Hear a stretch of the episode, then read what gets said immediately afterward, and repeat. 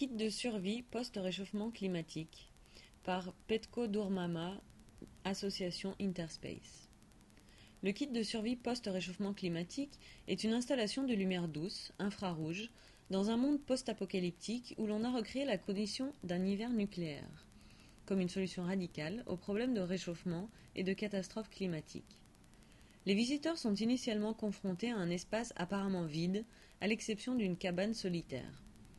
Seulement, après avoir équipé les lunettes de vision nocturne, on peut apercevoir la désolation du paysage côtier projeté en vidéo infrarouge. Dans ce monde, les rayons du soleil essentiels à la vie n'arrivent pas jusqu'à la surface de la Terre, créant une sorte de crépuscule permanent. Sans l'aide des technologies de réalité augmentée, nous serions aveugles. Le nécessaire de survie et les technologies de communication sont offertes aux visiteurs. L'œuvre suggère que ce poste en bord de mer n'est qu'un parmi tant d'autres.